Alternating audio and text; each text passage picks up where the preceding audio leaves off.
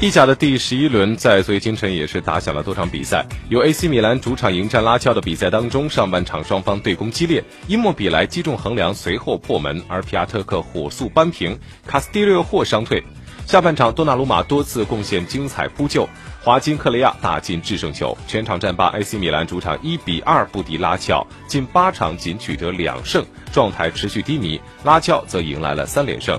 其他的比赛当中，佛罗伦萨一比一战平帕尔马，维罗纳二比一战胜布雷西亚，莱切二比二战平萨索洛，热那亚一比三不敌乌迪内斯，亚特兰大零比二不敌卡利亚里。